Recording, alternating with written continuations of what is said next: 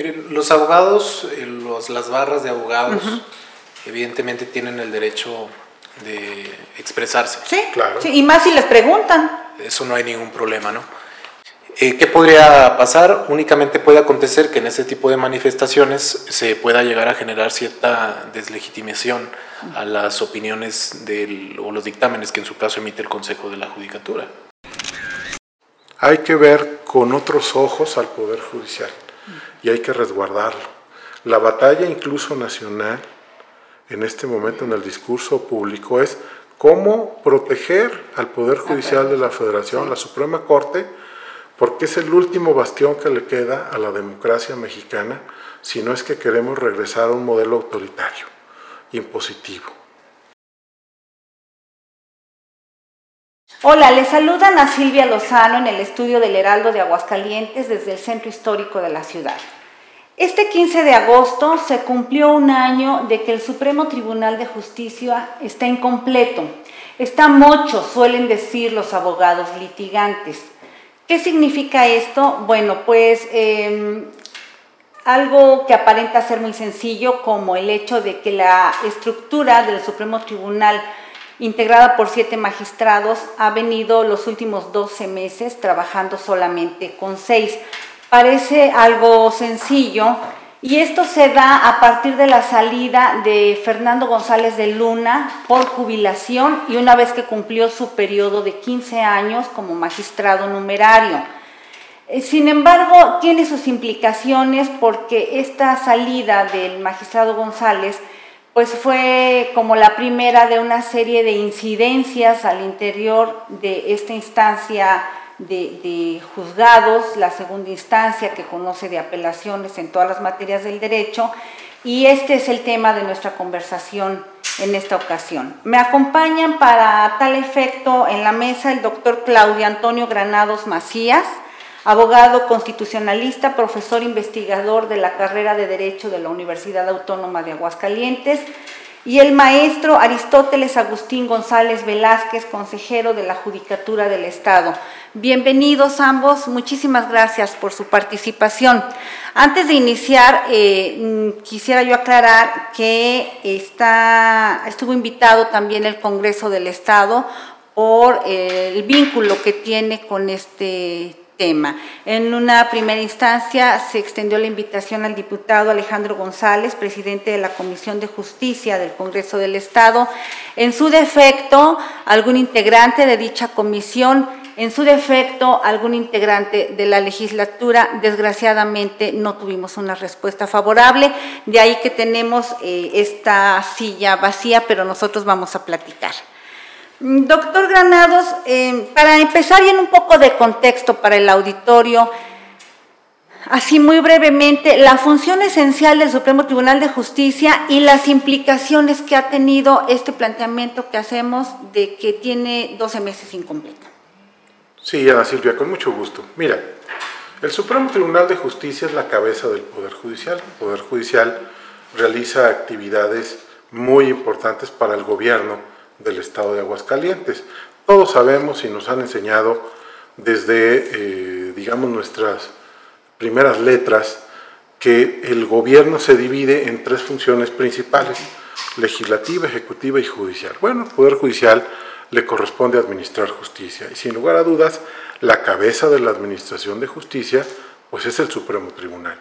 Por eso es muy relevante la actividad que realiza este órgano colegiado que históricamente pues, le da estabilidad y sobre todo eh, permite cumplir con lo que llamamos el Estado de Derecho.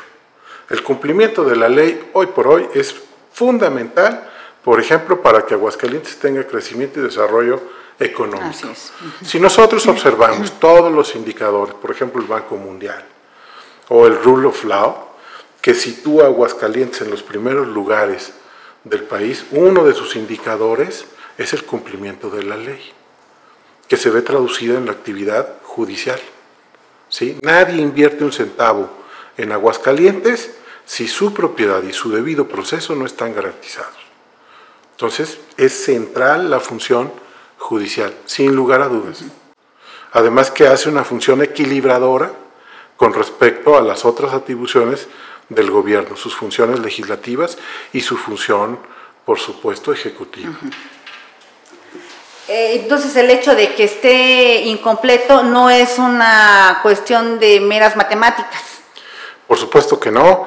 Si falta un elemento en el Supremo Tribunal como cabeza del Poder Judicial, pues ya tenemos una disfuncionalidad.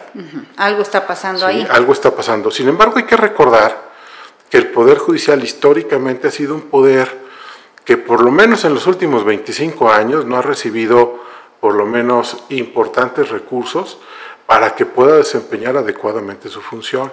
Entonces nuestros jueces, nuestros magistrados, a mí me queda muy claro en todas las investigaciones e indicadores que se han venido formulando, realizan un trabajo relevante y siempre con sobrecarga de trabajo. Y te pongo un, un, ejemplo. Hay un investigador de la Universidad de eh, Nueva York que se llama Matthew Ingram, que publicó una obra hace tres años en Cambridge, eh, bajo esa editorial desde los Estados Unidos, que hace un comparativo de la justicia en Aguascalientes y, por ejemplo, en Porto Alegre, Brasil. La Universidad Autónoma está haciendo la traducción al español. Y ahí tú puedes observar lo que se ha invertido, cómo se ha invertido y cómo se ha traducido esa inversión en una buena calidad de la justicia. Entonces, si no tenemos un elemento en el Supremo Tribunal de Justicia, falta una pieza que integre las alas del Poder Judicial, del Supremo Tribunal, sin lugar a dudas se produce una muy natural disfunción y con ello atraso en el acceso a la justicia de aquellos que acuden a la segunda instancia, ¿verdad?, a solicitar se resuelvan los temas que están controvertidos. Por supuesto, me imagino que se habrán implementado políticas internas para tratar de solventar la falta de uno de los magistrados, ya sea que cualquiera de los integrantes de este órgano colegiado haga las funciones de integración con la sala que eh, no tiene un magistrado. Me parece que en este momento la sala que no tiene magistrado es la sala civil. Entonces, pues ahí algunos de los magistrados de la sala penal estará integrando sala con sus compañeros de la sala civil para sacar adelante trabajo. A ver, consejero, eh, maestro Agustín González, platíquenos un poquito cómo está esta, esta dinámica, porque bueno, eh, queda claro que no está completo, pero no por cuestiones eh, caprichosas. Entonces, platíquenos primero cómo estaba trabajando y luego pasamos también un poco al análisis de lo que sucede a partir de que González se va, que además se va por jubilación, reitero, no, no fue por, por otra causa. ¿Cómo está trabajando? ¿Cómo se integra en las salas ahorita? Eh, como lo comenta el maestro Claudio Granados, nosotros tenemos en el Poder Judicial del Estado de Aguascalientes eh, instancias. Tenemos jueces, tenemos magistrados que conforman el Supremo Tribunal de Justicia del Estado de Aguascalientes. Y para que la ciudadanía lo pueda comprender un poco más, contamos con siete magistrados del Supremo Tribunal. También contamos con magistrados de la sala administrativa pero ellos no conforman directamente el Supremo Tribunal de Justicia del Estado. De los siete magistrados que contamos, eh, eh, que cuenta la institución, tenemos actualmente seis magistrados. Hay uno vacante porque el magistrado Fernando, como tú lo comentas, decidió jubilarse y es ahí donde nuestras propias normativas, donde la Constitución, la Ley Orgánica del Poder Judicial, establece una serie de pasos para que otra persona pueda acceder a ese cargo que se quedó vacante. Por el momento lo que ha hecho el Consejo de la Judicatura, y que es este Consejo de la Judicatura el órgano que se encarga de la administración, de la vigilancia, de la capacitación, de la disciplina, de todo el Poder Judicial del Estado de Aguascalientes, elabora la, la convocatoria correspondiente, atendiendo esos parámetros legales, con la finalidad de nombrar un nuevo magistrado. Y te cuento muy rápido cómo es el proceso. Nosotros en el Consejo de la Judicatura emitimos una convocatoria en esa convocatoria hay personas que participan si cumplen con los requisitos para ser magistrado que establece nuestra Constitución, tanto la federal como la local, y que de cumplirlos pasa un proceso de evaluación psicométrica, evaluación de aptitudes de conocimientos teóricos, de conocimientos prácticos, con la finalidad de que el Consejo de la Judicatura, que está integrado por siete consejeros, tanto representantes del Poder Judicial, del Legislativo y del Ejecutivo, elijan una quinteta y esa quinteta la turnan al Poder ejecutivo, con la finalidad de que el titular del Poder Ejecutivo, en este caso el gobernador del Estado, remita a su vez una terna al Congreso del Estado para que el Congreso del Estado a su vez en siete días designe eh, al magistrado. Eh, hay procesos en los cuales puede también el Congreso del Estado desechar la propuesta de esa terna y en ese caso evidentemente ya de desecharla el eh, titular del Poder Ejecutivo tendría que elaborar una nueva terna. O también el Congreso del Estado pues pudiera no hacer pronunciamiento alguno en esos siete días y lo que únicamente pasaría es que ya tendría que elegirlo directamente el gobernador. Eh, aquí nosotros sí encontramos una, un vacío porque nuestro Supremo Tribunal de Justicia no se encuentra aún completo y eso nos perjudica, como usted lo comenta, porque otro magistrado eh, tiene que también ejercer esas, esas, esas resoluciones que el otro magistrado tenía. Del que no está, claro. Del que no está, al estar incompleto. Y no ha sido por una situación en la cual eh, nosotros en el Consejo de la Judicatura no la hayamos impulsado. Es porque a lo largo de este trámite eh, sucede que hay un aspirante que ha interpuesto amparos porque no se le permitió participar, porque a criterio del Consejo consideramos que no reunía los requisitos legales previstos en la Constitución para seguir con, ese, con esa convocatoria. Y ese es el motivo por el cual nosotros en el Consejo de la Judicatura aún no hemos podido remitir la quinteta, porque ante la interposición de un amparo, el juez de distrito lo que hace es declarar una suspensión y al declarar la suspensión paraliza todo hasta que se resuelva el fondo del asunto en sede judicial federal. ¿Cuánto tiempo lleva ya esto, consejero? Son, son varios meses, ¿no? Ya, ya tiene varios meses, incluso inmediatamente al momento en el cual el magistrado Fernando decide jubilarse, nosotros emitimos la, convocatoria, correspondiente de inmediato y eh, pues ya tiene esos meses desde que el magistrado se decidió jubilarse, en los cuales no se ha emitido por el momento esa quinteta, atendiendo a esas circunstancias, interposiciones de amparos, interposiciones de recursos dentro del propio amparo, como quejas, pero que al final de cuentas este es un tema que el aspirante tiene derecho a, a buscar las personas que son aspirantes y que no pudieron continuar con ese proceso de selección tienen totalmente el derecho de interponer el medio de control constitucional y que la autoridad federal en su caso lo resuelva. Pero eh, sí quiero también dejar muy patente a la ciudadanía, al público en general, que no ha sido una omisión de parte del Poder Judicial, de parte del Consejo de la Judicatura, el que aún no se haya remitido esa quinteta para que se hagan los procesos de selección ante el Ejecutivo y ante el Legislativo. Entonces, eh, eh, en resumen, ahorita esto está en manos de eh, jueces federales, del Poder Judicial de la Federación, resolver ese amparo y en todo caso ya liberar este procedimiento para armar la quinteta, la terna y la, que se haga una designación. Esto para el caso de sustituir a Fernando González. Así es. vienen Vienen en, este, en el transcurso de este año otros, otros asuntos también relacionados con los magistrados.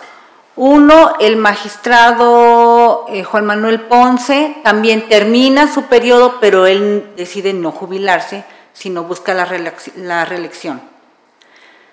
Y esa reelección se solicita a la judicatura. Así es.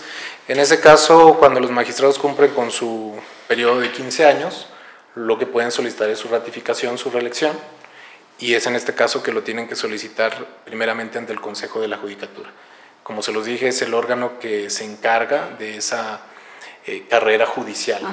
Entonces, lo que hace el Consejo de la Judicatura es hace una evaluación de los antecedentes, tanto curriculares, tanto a nivel interno del Poder Judicial, cómo se ha desempeñado, para efecto de determinar si nosotros consideramos darle el aval para efecto de ratificarlo como magistrado en el Consejo de la Judicatura. Consejo de la Judicatura que está integrado por dos jueces, uno que representa a los jueces penales, también ya va con la, a través de la reforma que hubo eh, en la materia laboral, también va a tener que ser representante de los jueces laborales, y otro que representa a los jueces civiles, mercantiles, familiares y mixtos. Entonces, el, Consejo de la Judicatura está integrado por esos dos jueces que, son representantes de esas instancias y por la titular del Supremo Tribunal de Justicia, que es en este caso la magistrada Gabriela Espinosa Castorena. Y del Poder Legislativo cuentan con dos representantes, dos consejeros, y también cuenta el Poder Ejecutivo con dos representantes. Es un poco también lo que nos comenta el maestro Claudio Granados, en esa división de poderes se buscan eh, contrapesos, no para efecto de buscar algún conflicto entre los poderes, sino también escuchar al interno del Poder Judicial, en el Consejo de la Judicatura, posturas que no únicamente dependan de criterios de personas que laboran en Poder Judicial, sino que también se escuchan los representantes de, los otros dos poderes, que también es muy importante escucharlos. Y en esa representación fue que se tomó la decisión del Consejo de la Judicatura de darle el aval a la magistrada Edna y al magistrado Ponce para su reelección, su ratificación. Pero nosotros cuando damos ese aval, lo turnamos al Congreso para que lo someta a decisión. Bueno, y yo eh, me referí, perdón, al, caso del magistrado Ponce, pero realmente no es el único. Es el de la magistrada Gabriela Espinosa, creo que antes, de hecho antes, el magistrado Ponce y recientemente la magistrada Yadó Lárraga. Son tres casos en que buscan, solicitaron la reelección. Eh, mm, doctor Granados, eh, la reelección es, un derecho, pueden hacerlo. Eh, son casos en que de uno u otro lado se han señalado, incluso cuestionado, pero pueden hacerlo. Así es. Mira, Ana Silvia, la Constitución mexicana, en el artículo 116, contiene reglas mínimas sobre las que se deben organizar las entidades federativas, en congruencia con lo que dicen los principios constitucionales. Entonces, por lo que hace al Poder Judicial, el presidente Miguel de la Madrid introdujo una reforma a la fracción tercera del 116 para establecer un principio fundamental para el Estado de Derecho mexicano, que era la posibilidad que los magistrados de los tribunales superiores de justicia pudieran ratificarse, con el objeto de alcanzar la inamovilidad como la base, fíjate bien, de la autonomía e independencia en la toma de decisiones que tiene la judicatura en beneficio, sin lugar a dudas, para los gobernados. ¿Sí? Para evitar esa influencia que los órganos políticos, llámese poder ejecutivo y poder legislativo, pudiera tener para darle un uso faccioso, para darle un uso inadecuado a la judicatura para la venganza política, para la persecución. Entonces se introduce esta cláusula que luego será motivo en la reforma de 1994 para crear el Consejo de la Judicatura.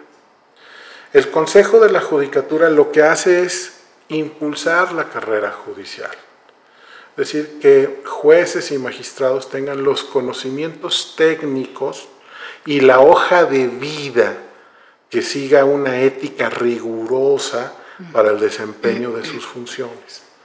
Si tienen que ponderar asuntos delicados de la ciudadanía en su conjunto, pues tienen que ser personas no solamente con los conocimientos, las capacidades, sino además con una vida intachable, Ahora bien, ¿cuál es el órgano adecuado para realizar esa investigación y estar al pendiente justamente del impulso de la autonomía e independencia? Pues el Consejo de la Judicatura. Ahora, el Consejo de la Judicatura está integrado por dos representantes del Poder Legislativo, y lo quiero recalcar, dos representantes del Poder Legislativo. Los intereses del Poder Legislativo respecto a las cuestiones de la judicatura que tiene que resolver el Congreso, por ejemplo, tema presupuestal, por ejemplo, el tema de renovación de los miembros de la judicatura, se da a través de sus consejeros, si son irresponsables y no los nombran, si son irresponsables y nombran a cualquier amigo de las fracciones parlamentarias mayoritarias que no tenga conocimientos técnicos sobre la judicatura, bueno, pues eso es en perjuicio de los intereses del órgano legislativo. Sin lugar a duda, yo veía, por ejemplo, a algunos representantes de eh, las barras y colegios de abogados que ayer hicieron un pronunciamiento del llamado que les hicieron en el Congreso, no tengo muy claro qué autoridad, pero para que ellos, eh, pues de alguna manera, eh, den su punto de vista sobre la ratificación o no ratificación de la magistrada Edna Edith Yadolárraga.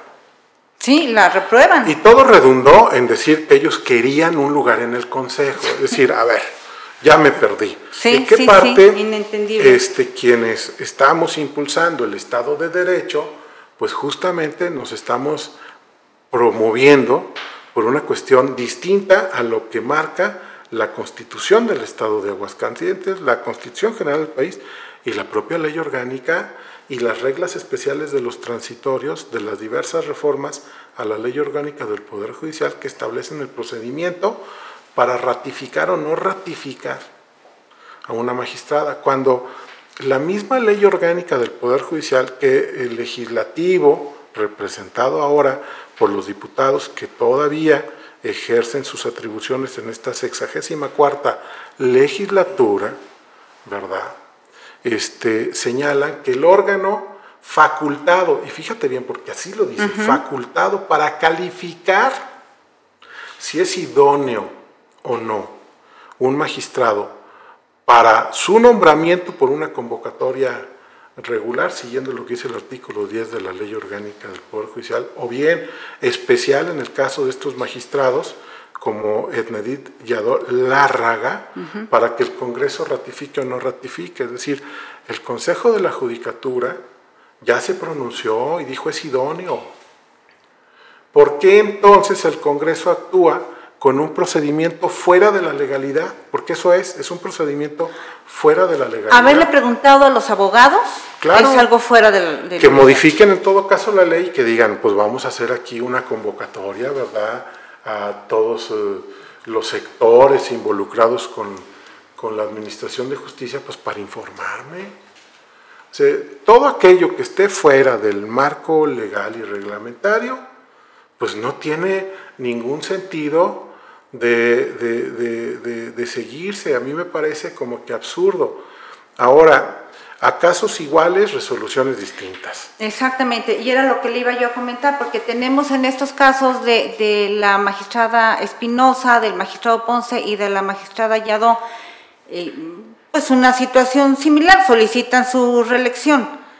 Este, en el caso de la magistrada Espinosa, la rechazaron con una contundencia inexplicable. No sé si, digo, no, no me atrevo a decir que tuvieran o no razón, pero fue muy contundente el no que le dan a la, a la magistrada Espinosa.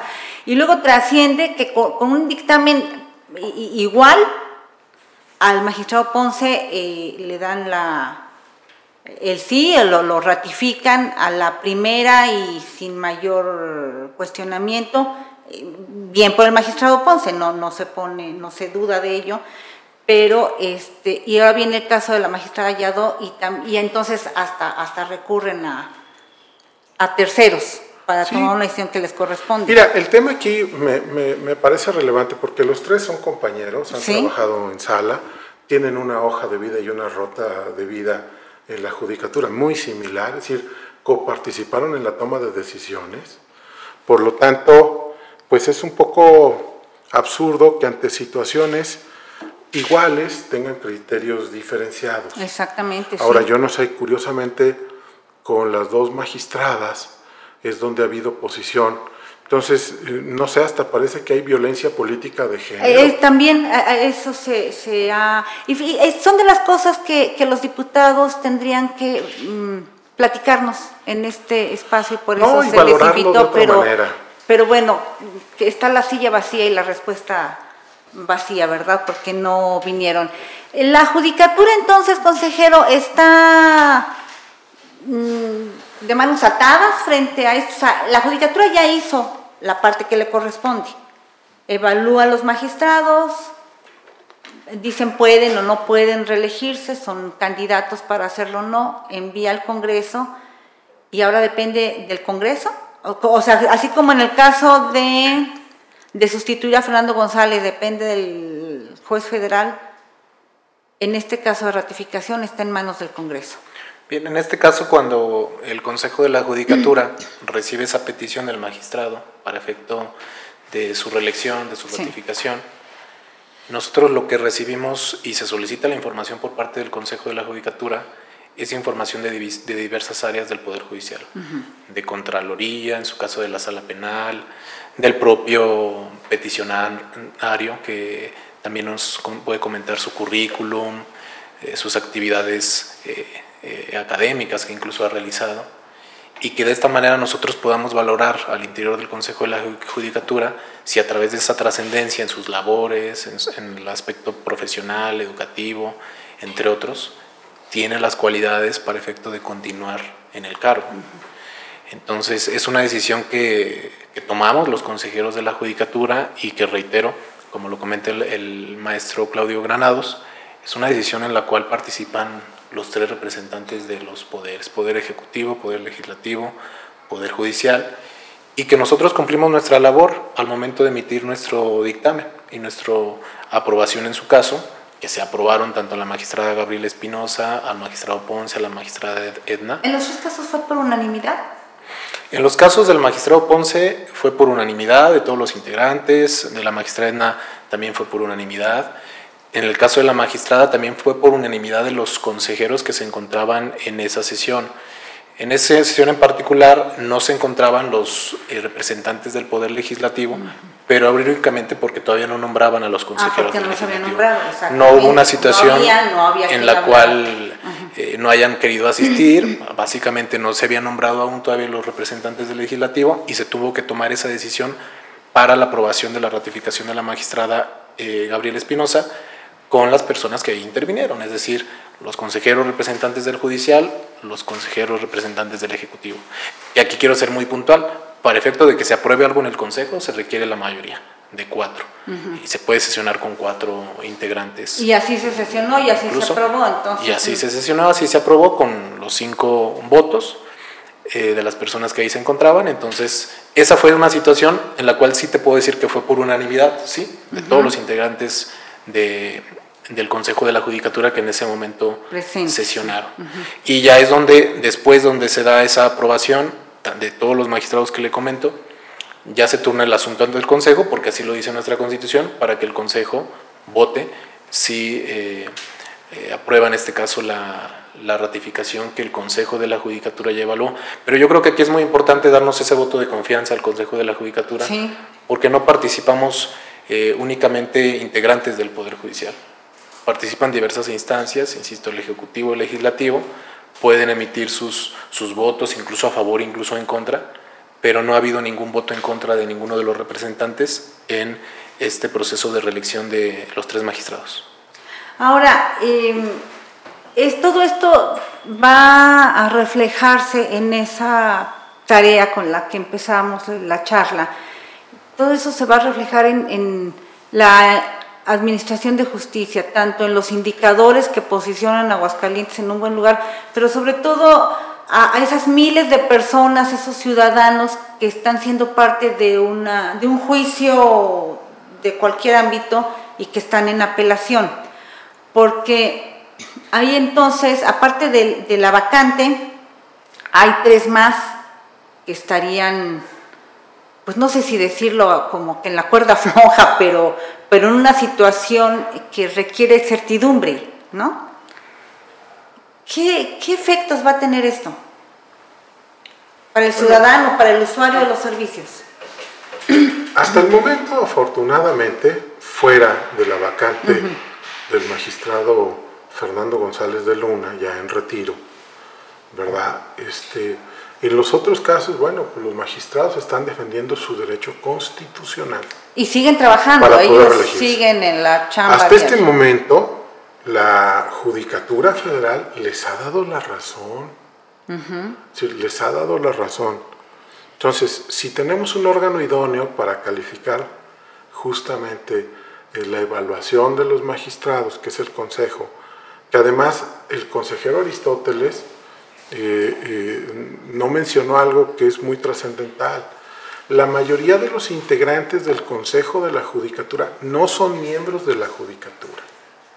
Son miembros del Poder Legislativo y del Poder Ejecutivo. Es decir, son cuatro consejeros que no forman parte del trabajo propio de la Judicatura, aunque son un órgano integrador dentro de la Judicatura son la mayoría, tienen mayoría de votos. O sea, no son juez y parte, que eso es importante para la toma de decisiones, estamos hablando, están defendiendo intereses estamos particulares. hablando que pudiera pensar el público, ¿no? Pues es que ahí los jueces ellos mismos se pueden proteger, no. Es decir, la mayoría de consejeros son del Ejecutivo y del Legislativo, son cuatro contra tres.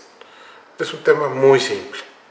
Entonces, si han considerado los consejeros en las sesiones que son idóneos, no veo entonces el motivo por qué se busquen procesos paralelos.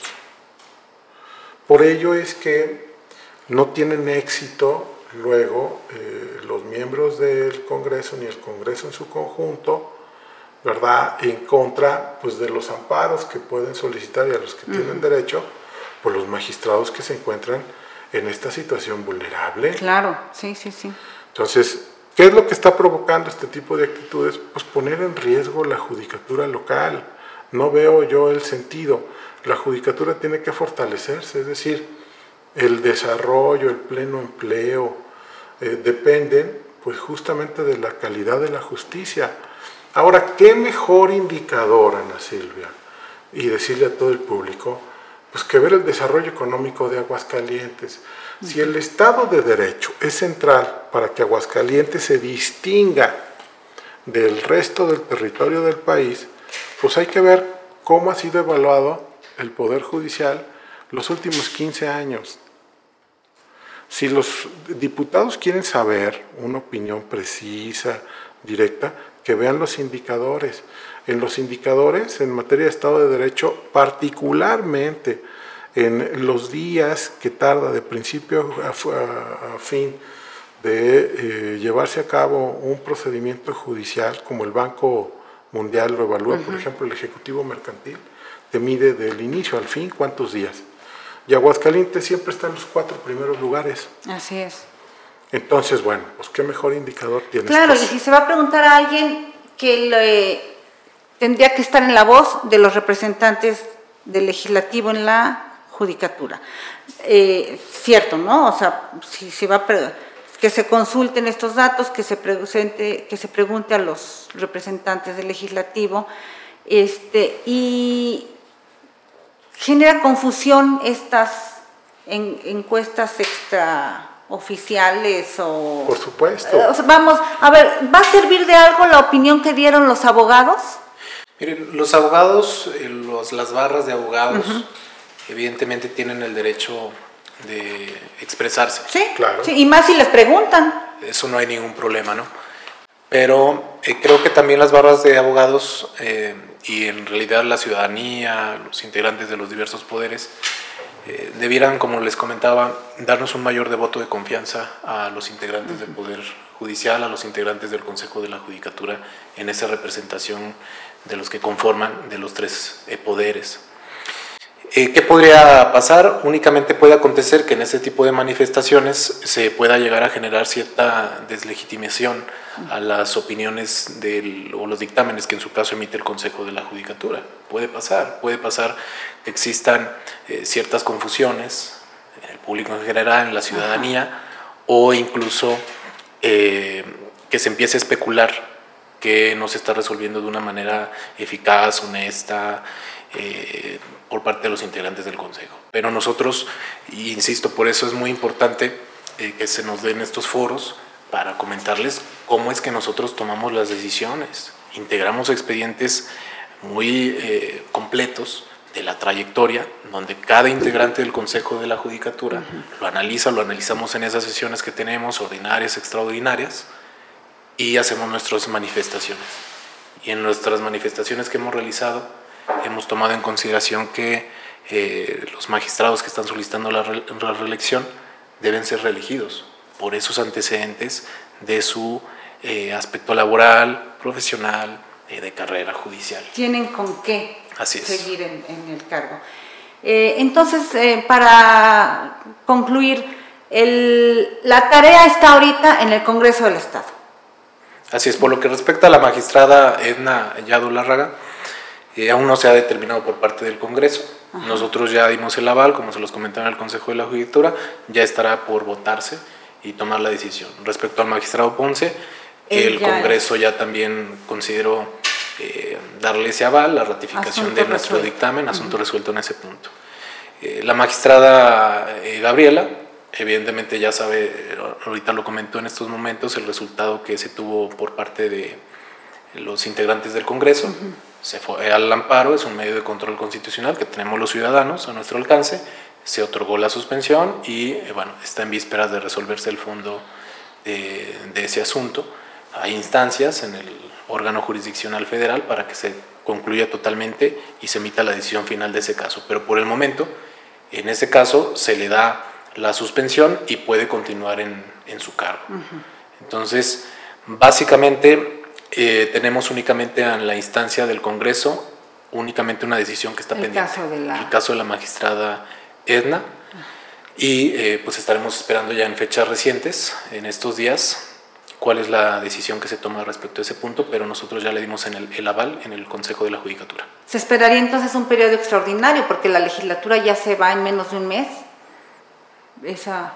Ya tendrá que sesionarse Ajá. en estos días, en estas semanas. Entiendo que tendría que ser a más tardar principios de septiembre, donde ya se tendría que tomar esa decisión, porque se tiene que tomar antes la decisión de que fenezca el cargo por el cual está, asume la magistratura. Es? es? en septiembre, es principios en septiembre. de septiembre. Sí. Entonces no se pueden eh, ir los diputados dejando también ese pendiente. No, no lo pueden dejar pendiente. Okay. Estaremos tiene entonces. que pronunciarse, tiene que convocar una extraordinaria para tomar la decisión. Ok, entonces estaremos pendientes. Eh, doctor consejero, eh, al cierre, ¿qué tiene que saber la, la ciudadanía, el usuario de los servicios judiciales. Bien, la ciudadanía tiene que saber que el Poder Judicial tiene un órgano que es el Consejo de la Judicatura, tiene que saber que ese órgano que está integrado por consejeros, velamos siempre porque se administre, se realice una buena vigilancia, capacitación, uh -huh. disciplina en todos los integrantes del Poder Judicial, incluidos jueces y magistrados, y que actuamos bajo parámetros éticos de eficiencia, eficacia y honestidad y que no únicamente actuamos solos al interno del Poder Judicial, sino que también participan los otros poderes judiciales, Poder Legislativo y Judicial, y que se nos dé ese voto de confianza en las decisiones que se toman, porque las tomamos en favor de toda la ciudadanía para una pronta, efectiva impartición de justicia. Doctor. Bueno, pues mira, yo decirle a la ciudadanía, al público en general, que el Poder Judicial es un órgano técnico. Entonces, no tiene las mismas características que tienen el gobernador o los diputados para salir a los medios. Entonces es un órgano que siempre guarda reserva. Uh -huh. Es un órgano que a lo mejor no lo vemos, pero que la paz y el orden de nuestra comunidad depende del Poder Judicial. Entonces siempre están vulnerables al ataque político. Entonces eso hay que tomarlo en cuenta. Si realmente se transformara el Poder Judicial, como luego vienen estas ideas abruptas de algunos representantes, ya sea legisladores o algunos gobernantes, pues esto sería un caos total. Entonces, que observen que el desarrollo, el crecimiento, ¿verdad? la paz social que vive Aguascalientes respecto al resto del país se debe en gran medida a las funciones que hace la judicatura. Entonces ahí está, está siempre oculta, reservada, pero no por ello no quiere decir que no funcione, no quiere decir que no sea adecuada a su actividad. Entonces es muy importante el papel del Poder Judicial. El órgano más trascendente para el mantenimiento del funcionamiento de los Estados Unidos de América es justamente su Estado de Derecho. Y cualquier migrante mexicano que va a la Unión Americana lo sabe, sabe la importancia de los jueces en la vida cotidiana de los norteamericanos. Entonces, hay que ver con otros ojos al Poder Judicial y hay que resguardarlo. La batalla incluso nacional en este momento en el discurso público es cómo proteger al Poder Judicial de la Federación, la Suprema Corte, porque es el último bastión que le queda a la democracia mexicana si no es que queremos regresar a un modelo autoritario, impositivo. Gracias, doctor. Gracias, consejero. Gracias. Muchas gracias por sus aportaciones. Un placer. Gracias. Muchas gracias.